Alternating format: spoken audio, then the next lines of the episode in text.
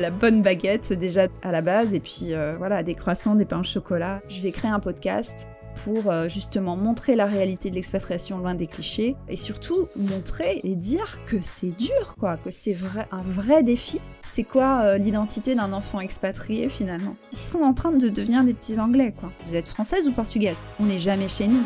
Le bazar. Le bazar. Je suis Alexia Sena. Vous êtes dans Joyeux Bazar, le podcast de la double culture. Ici, nous parlons de cette identité multiculturelle à la fois périlleuse et délicieuse. Bienvenue Aujourd'hui, je reçois Christina Philippe Arrojo, créatrice du podcast Expat Heroes qui raconte eh bien, des histoires d'expatriation, car Christina est une serial expat, deux ans en Espagne, deux ans en Suède et le Royaume-Uni depuis cinq ans maintenant. Avec son mari qui est français d'origine portugaise comme elle, ils élèvent deux enfants à mi-chemin entre ces doubles racines franco-portugaises et les différentes cultures des pays d'accueil. Elle va raconter tout ça bien mieux que moi. Bonjour Christina. Bonjour Alexia. Alors on va pas déroger à la coutume et on va commencer par trois lieux qui ont a priori du sens pour toi et tu vas nous expliquer pourquoi. Alors le premier lieu, c'est l'église San Guinedo de Cota. Ouais, c'est ça, ouais. C'est symbolique parce que non seulement c'est là où sont nés mes parents, mais c'est surtout là où moi je revenais en pèlerinage euh, chaque année. C'est là où euh, on s'est embrassé pour la première fois avec mon mari et euh, mon futur mari à l'époque. Et c'est là où on s'est marié et c'est là où on a baptisé notre premier enfant. Ah oui, ça fait office de racine à bien des égards. Ouais, on commence fort là. D'accord, ok. Merci d'avoir partagé du coup avec nous ce lieu important beaucoup plus simple et proche de nous, mais pour autant important à sa manière aussi. La boulangerie française, pas loin de chez toi? Ouais, donc je viens d'Angleterre euh, depuis, euh, depuis 5 ans et ça fait quelque temps qu'on a découvert euh, une boulangerie française à deux pas de chez nous. On adore la cuisine française. Qui n'aime pas la cuisine française? Je ne peux pas vivre sans moi. La bonne baguette déjà à la base et puis voilà, des croissants, des pains au chocolat et c'est... Ouais, la boulangerie c'est important pour nous, oui. Ok. Le troisième lieu n'est pas vraiment un lieu, mais j'avais envie de le mettre ici c'est euh, le match de foot France-Portugal pendant la Coupe d'Europe en 2016. Plus les qualifications avançaient, et plus je me disais, waouh, s'il y avait les... mes deux pays de cœur qui se retrouvaient en finale, ce serait un truc de dingue. Parce qu'il faut savoir qu'à la maison, quand il y a des matchs, euh, que ce soit la France qui joue ou le Portugal, j'apprends euh, à mes enfants à chanter les hymnes. Donc, bah, on a chanté les hymnes c'était très émouvant et puis euh, le fait que le Portugal ait gagné, c'était extrêmement fort et, ça l'a été pour, euh, bah, pour tous les, Portugais de France puisque euh, bah, quand on a des origines étrangères, on nous fait ressentir qu'on est différent. Et surtout, on peut parfois se sentir pointé du doigt comme si cette double origine pouvait être inférieure finalement. Et lorsque le, Portugal a gagné, ça fait rejaillir un peu toutes ces souffrances quelque part, sans haine, hein, sans, sans, rien, mais de se dire waouh, on a gagné quoi.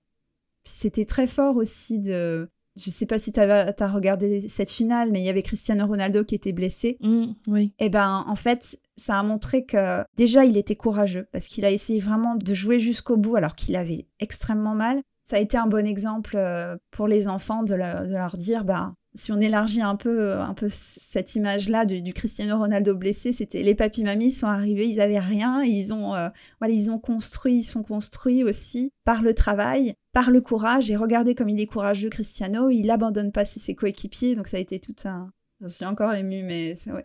Les gens, ils regardent un match de foot, ils boivent de la bière. Toi, tu fais un cours d'histoire, euh, de voilà. d'éducation civique, euh, de généalogie. Tu fais tout dans le match, quoi.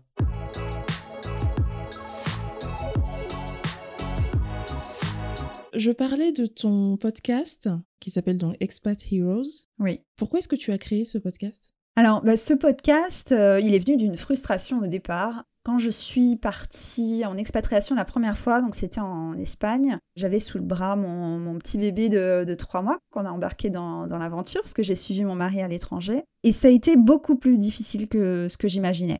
Et dans tout ce que je lisais dans les médias d'expatriation, c'était une expatriation dorée où tout se passait bien. Ou alors, euh, la femme d'expat était euh, vraiment caricaturée en parallèle à Madrid, j'avais pris des cours du soir pour préparer un master, donc je ne me suis pas tourné les pouces et j'ai vraiment pensé à, saisir cette opportunité-là pour continuer à me développer professionnellement. Au retour, j'ai retrouvé un poste, mais non sans mal. Et quand on est parti en Suède, je me suis dit, bah, cette fois, c'est sûr, je vais retrouver du travail. Il a fallu apprendre le suédois. Au moment où j'ai retrouvé un travail, il nous a fallu rentrer. Et on est resté un an en France, donc j'ai retrouvé un super poste euh, de responsable de com que j'aurais jamais pu avoir si je n'avais pas eu mon master à Madrid. Et euh, quand il a fallu repartir en Angleterre, je me suis dit, il faut que j'ai un projet à moi. Et j'étais tellement frustrée de ce cliché de la femme d'expat. On ne montrait pas en fait la diversité de l'expatriation parce qu'il n'y a pas que les expats avec un contrat doré, entre guillemets. C'est loin d'être la majorité, il y en a de moins en moins. Il y a beaucoup de contrats locaux, il y a des gens qui partent en VIE. Enfin voilà, j'étais frustrée qu'on ne montre pas toute la réalité en fait de l'expatriation qui était vraiment diverse. Il y avait des gens qui partaient en famille, il y avait des gens qui partaient en célibataire, il y avait des gens qui partaient pour rejoindre euh, leur chéri qu'ils avaient rencontré euh, voilà, à l'étranger. Euh, enfin, il y avait tellement, tellement de d'autres d'autres cas de figure que tu qu'on voyait pas assez à ton goût? Voilà, c'est ça. Et, euh, dans mon poste de responsable de com, j'étais chef de projet sur euh, un podcast d'entreprise. Et je me suis dit, bah bingo, c'est ce qu'il faut que je fasse. Je vais créer un podcast pour justement montrer la réalité de l'expatriation loin des clichés, montrer la diversité de tous ces profils d'expatriés, et surtout montrer et dire que c'est dur, quoi, que c'est vrai, un vrai défi donc là, tu parles effectivement de l'expatriation en soi, mais le, podcast lui-même, tu disais que ça a été une sorte de thérapie pour toi. Au fur et à mesure des interviews, il y a eu comme un effet miroir avec les gens et je me suis reconnue dans certains témoignages. Et puis d'autres visions, d'autres, d'autres chemins m'ont fait grandir moi sur mon propre chemin. Moi, j'ai, euh, ma maman qui est, euh, qui est atteinte de la maladie d'Alzheimer depuis déjà plusieurs années.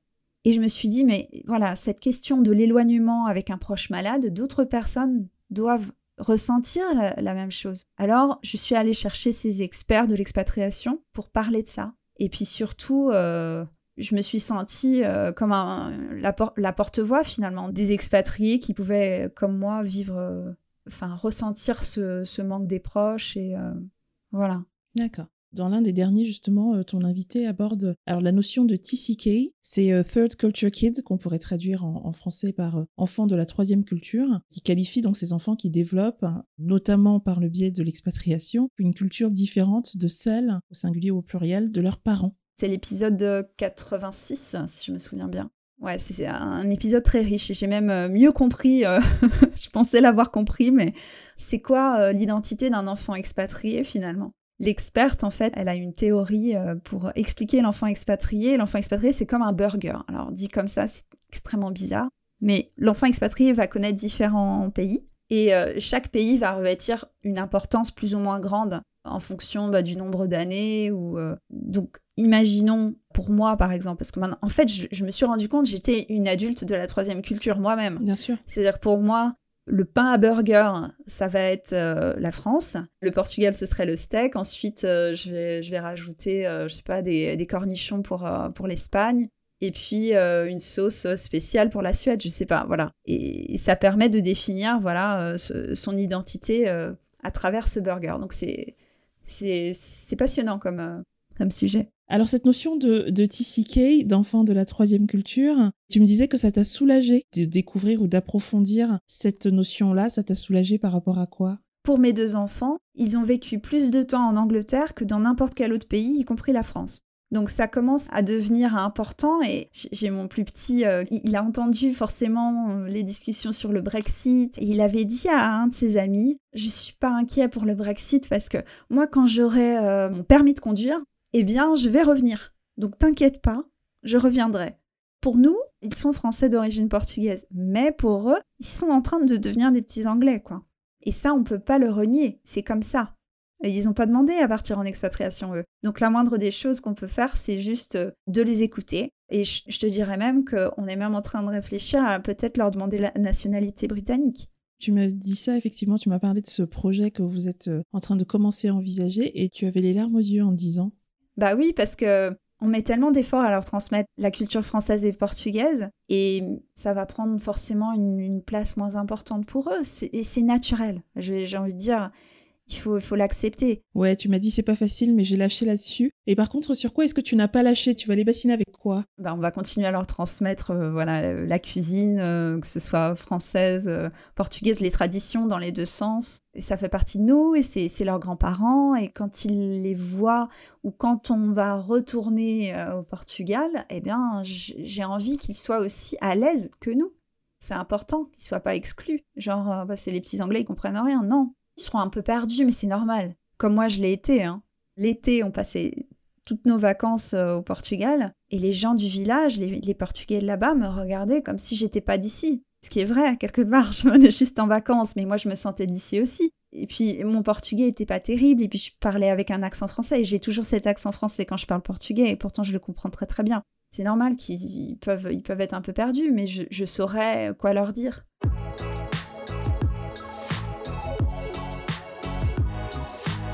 Vous avez deux enfants, Jaime et Vasco. C'était important de leur donner des prénoms portugais? Oui, pour nous, c'était très important. On voulait un prénom qui ait du sens et, rien de plus beau que ça. Et je dirais même plus symboliquement, juste ça leur rattache encore une fois à leurs origines.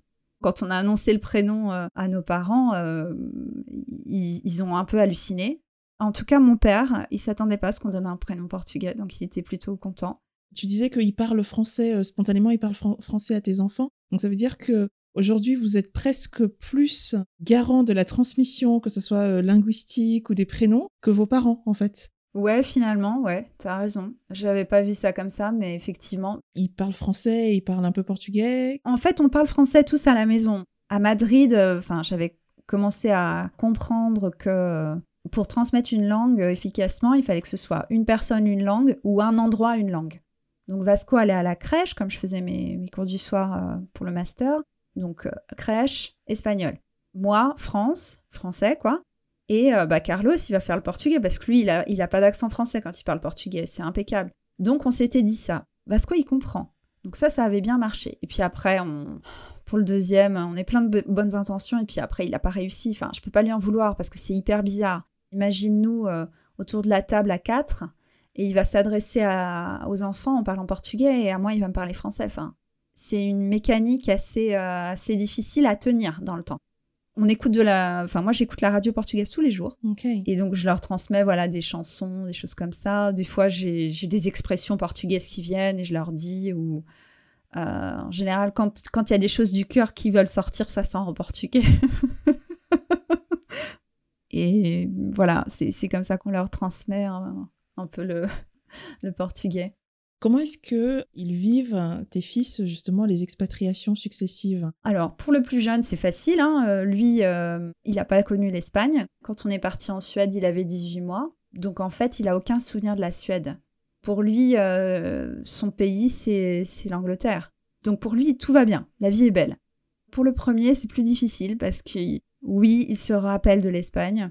On a quitté Madrid, il avait deux ans et demi, et euh, on y est retourné.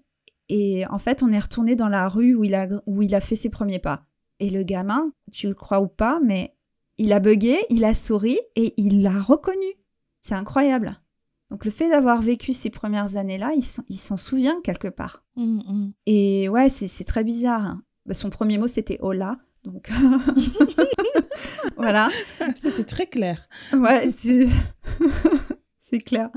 Et ensuite, donc, on est parti en France. On est resté quand même un moment. Quitter la France, ça a été, un... ça a été dur pour lui. Ça a été très dur. Je refais la chronologie. Donc, il y a deux ans en Espagne, ça c'est la première expatriation. Puis vous revenez en France pendant trois ans. Ensuite, deux ans en Suède, et là vous revenez en France pour un an seulement, et vous repartez au Royaume-Uni, et ça fait donc cinq ans que vous êtes euh, en Angleterre. Ouais, merci, c'est ça.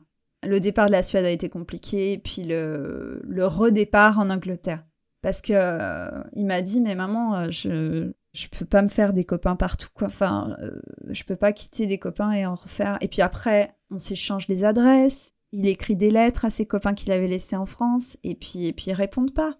Donc, euh, c'est dur pour les enfants. Comment est-ce que ces allers-retours, ils sont vécus? Par vos parents, justement, par vos familles respectives, qui ont, euh, elles, euh, émigré vers la France, se sont installées et qui, là, vous voient partir un coup en Espagne, un coup en Suède, maintenant en Angleterre? Bah, Bizarrement, très bien. parce que je pense que eux aussi, quand ils sont partis, ben, c'était, c'était autre chose, hein. c'était, euh, c'était de l'immigration, donc c'était pour des raisons économiques. Les motivations ont beau être différentes, ils savent quand même qu'on le fait pour se construire un avenir meilleur. Après, bien sûr, les enfants leur manquent, mais ils n'ont jamais remis en question nos choix.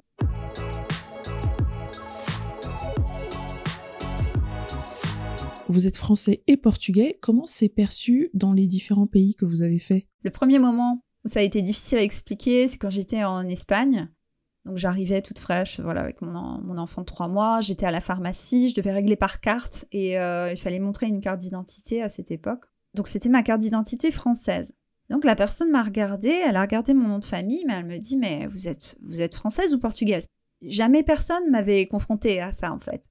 Et les Anglais, bah, les Anglais, il faut expliquer, euh, il faut, expliquer l'histoire de l'immigration euh, portugaise en France. Peut-être aussi que, en fait, il y a plein de vagues d'immigration successives et il y en a qui sont euh, plus ou moins connues selon les pays, selon ce qui est enseigné à l'école. Je pense que si moi, j'arrive chez les Anglais et que je dis, voilà, Alexia française, ils voient plus naturellement le schéma, ils savent qu'il y a eu la colonisation, l'Afrique noire, etc. Et peut-être que sur euh, l'immigration euh, portugaise vers la France, bah, ils sont moins euh, calés, quoi. Peut-être que c'est moins connu et que du coup, ça leur paraît beaucoup plus abstrait. C'est peut-être ça Oui, oui, peut-être, ouais. Mais c'est drôle comme l'expatriation, du coup, m'a repermis d'affirmer, parce que j'aurais pu dire juste, je suis française, point. J'avais rencontré des, effectivement des Portugais qui soit prenaient le côté du Portugal, soit prenaient le côté de la France. Mais pourquoi tu... Enfin, t'es les deux? Il n'y a pas de lutte, c'est un arc-en-ciel, est-ce que tu vas critiquer parce qu'il y a je sais pas combien de couleurs? Non, c'est un arc-en-ciel, il est comme ça, qu'est-ce que tu veux y faire? Tu me disais aussi que de façon croissante, tu éprouves le sentiment d'être une étrangère. On n'est jamais chez nous. Tu as des personnes qui vont carrément acheter là où elles habitent. Et là, peut-être que je pourrais me projeter. Mais ici, euh, non, parce qu'on loue. Donc, euh, puis je me verrais pas acheter, je t'avoue. Euh, là encore, parce que voilà, mais je me sens pas, je, me sens pas chez moi. Enfin, je me vois pas euh, m'installer ici, quoi. Après, euh, bah, ça me pèse, ouais, le fait de pas me poser, en fait, quelque part. Le jour où je me poserai, je serai peut-être mieux avec moi-même. Au départ, tu viens pour deux ans. Quand tu rencontres quelqu'un, pour voilà, des amis, tu te dis, tu te lis d'amitié, les gens ils vont te demander, c'est la première chose, c'est tu restes combien de temps? Ils veulent savoir. Est-ce qu'ils vont s'investir dans cette relation ou pas? Et puis, tu n'es jamais complètement comme eux, c'est-à-dire que je suis une spectatrice de leur culture. Est-ce qu'il faut entendre que, que ça suffit, que tu as fait ton temps en expatriation et que tu aimerais euh, retourner à... chez toi dans un endroit où tu ne serais plus l'étrangère? Par rapport aux parents qui vieillissent et euh, voilà l'état de l'état de ma maman, j'ai envie j'ai envie de dire oui. T'es loin et t'es seule et c'est voilà, il faut, il faut vraiment savoir en fait pourquoi tu le fais. Venant tous les deux d'une famille modeste, c'est clairement pour améliorer nos conditions matérielles. Donc on sait pourquoi on le fait. Nous, c'est pour une durée limitée. Mais en même temps, j'ai accepté. J'ai trouvé mon équilibre avec euh, voilà le, projet de podcast. J'ai une formation aussi pour aider d'autres à créer leur podcast qui s'appelle Let's Podcast. Euh, je suis en train de me former pour être voix off. J'arrive à trouver enfin mon équilibre pro-perso. Après dix ans, quoi. j'ai mis le temps d'autres années en plus, si ça peut servir notre objectif euh, financier, euh, why not? Mais il faut avoir conscience de ces défis-là. C'est quand même difficile. Tu me disais quand on, préparait cette, cette, conversation, en fait, c'était, ça ressemblait plus à une, une, réflexion que tu faisais, mais à haute voix. Tu disais rentrer, euh, rentrer en France, mais en même temps, est-ce que je rentre vraiment chez moi? Je devais être dans un mauvais jour, Alexia, je pense. non, mais ça me traverse l'esprit, bien sûr, parce qu'en fait, on est un enfant de double culture et les gens qui m'écoutent peut-être ont une double culture. On te renvoie tout le temps en France à ce que tu as de différent en fait. Et moi, ce que j'ai de différent, c'est mon nom de famille. Et, euh, j'ai toujours gravé en moi, quand j'ai fait mon pot de départ euh, en France avant de, partir pour la Suède, c'était une nouvelle équipe, je connaissais pas tout le monde et tout le monde ne me connaissait pas. Il y a un gars qui est venu me voir et qui m'a dit Mais Christina, ton niveau de français, c'est incroyable. c'est horrible. Ouais, et donc je lui ai, je lui ai réexpliqué en fait. Alors, dans les années 70. voilà, dans les années 70, mes parents sont arrivés, puis je suis née dans les années 80, et puis me voilà avec un niveau de français incroyable. J'ai même fait un bac avec mention. Waouh C'est toujours pénible en fait. D'autant plus quand tu viens d'une euh, famille d'ouvriers. Moi, j'ai pas honte de le dire, mon père, euh, mon père était maçon, maintenant il est à la retraite, ma mère était femme de ménage. Et euh, plus tu avances en fait dans les classes et les niveaux d'études, et moins tu as de gens de double culture comme toi. Et donc après tu te retrouves, bah, tu te retrouves femme d'expat, donc quand même au niveau social, dans le cercle d'expat, on n'a jamais fait de réflexion, quel qu'il soit, mais tu as toujours cette crainte au retour de oui, de te retrouver euh, du coup avec des amis de cette classe sociale-là et qui, te pointent du doigt par ta différence. C'est toujours, je sais pas, voilà, quel cercle d'amis je vais réussir à me reconstruire là-bas. Et surtout en étant partie. Donc voilà, cette crainte du retour, euh, oui, forcément, je l'ai, je l'ai un petit peu. Et pour l'avoir vécu deux fois, le retour, c'est dur. Mais euh, c'est une vraie question existentielle, le fait de se dire, bah, est-ce que je serais chez moi vraiment quelque part? Finalement, chez moi, c'est avec, c'est avec les miens, quoi.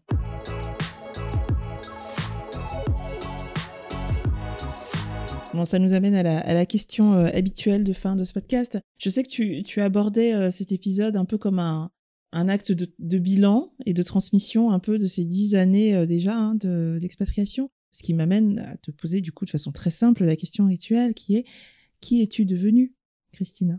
Tu m'avais prévenu pour cette question. Pas du tout. Il n'y a, a, aucune raison que je te prévienne. C'est une question rituelle, c'est toujours la même. Qui je suis devenue? Si la, petite fille de 10 ans euh, regardait dans une boule et voyait euh, qui elle est devenue, ouais, je pense que ce serait, elle trouverait ça waouh, trouverait incroyable. Parce que j'avais toujours voulu voyager, je me rappelle, euh, parce que mes parents pouvaient pas me l'offrir, les séjours linguistiques, je ne sais où, j'adorais les langues étrangères, je voulais être traductrice, et puis je me suis rabattue sur un DUT en com. J'aimais beaucoup la com aussi, mais les langues, j'avais toujours aimé ça. Et je pouvais pas. Parce que je me suis dit, bon, ben, laisse tomber. Si tu peux pas voyager, ça sert à rien. Et je pense que ouais, la petite fille euh, que j'étais aurait, euh, aurait adoré, quoi. Voir que j'ai, je suis allée dans plein de pays, euh, que, que j'ai appris le suédois. j'ai créé le podcast Expat Heroes. Quand j'étais gamine, je m'enregistrais aussi avec mon micro j'écrivais les pubs. Euh, voilà, je, suis en train de réaliser un, peu un rêve de petite fille, quoi. Le fait de, faire cette formation de voix. Enfin, je sais pas ce que ça va donner, mais en tout cas, euh, j'y crois, j'y crois fort. Donc, euh, non, je suis contente. Si c'était à refaire, je le, je, je le referais. Merci beaucoup, Christina. Ben de rien. Merci à toi, Alexia.